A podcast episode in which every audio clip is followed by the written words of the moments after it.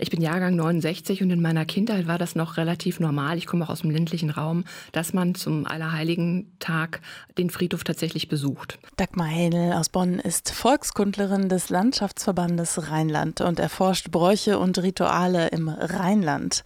Darunter auch die Bräuche rund um das Doppelfest Allerheiligen und Allerseelen zwei zentrale Tage für die katholische Kirche, die für viele Bonner immer noch wichtig sind, so Dagmar Hähnel.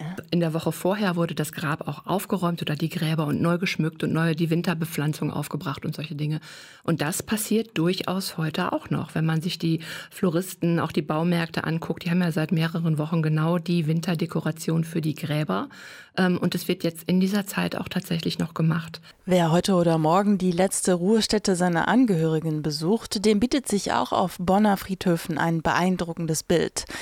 Denn an Allerheiligen und Allerseelen werden die Friedhöfe von Hunderten von sogenannten Seelenlichtern beleuchtet, so Dagmar Hähnel für jede Seele ein Licht, ähm, was angezündet wird, so als, als Moment des Gedenkens, als materielles Zeichen dafür. Licht hat auch, also die flackernde Kerze hat so eine Assoziation auch von Leben und Lebendigkeit. Die Seelenlichter werden heute zum Gedenken an Heilige und Märtyrer entzündet. Morgen an aller Seelen stehen die brennenden Kerzen symbolisch für das ewige Leben und in Erinnerung an alle Verstorbenen. Kerzen spielen an diesem Tag eine ganz, ganz große Rolle, also sehr, sehr wichtig, weil diese Lichtsymbolik, die religiös aufgeladen ist, christlich aufgeladen ist, Christus als Licht der Welt und alle Menschen sollen Licht in die Welt bringen, Licht der Welt Welt sein. Und gerade im Kontext des, wenn man an die Sterblichkeit, die Endlichkeit denkt, dann hat die Kerze und das Licht da auch wieder eine ganz, ganz große Bedeutung. Aber nicht nur die Kerze ist ein wichtiges Symbol an Allerheiligen und Allerseelen. Auf vielen Friedhöfen sieht man zum Beispiel auch Anker und Herzen, so Volkskundlerin Dagmar Hennel.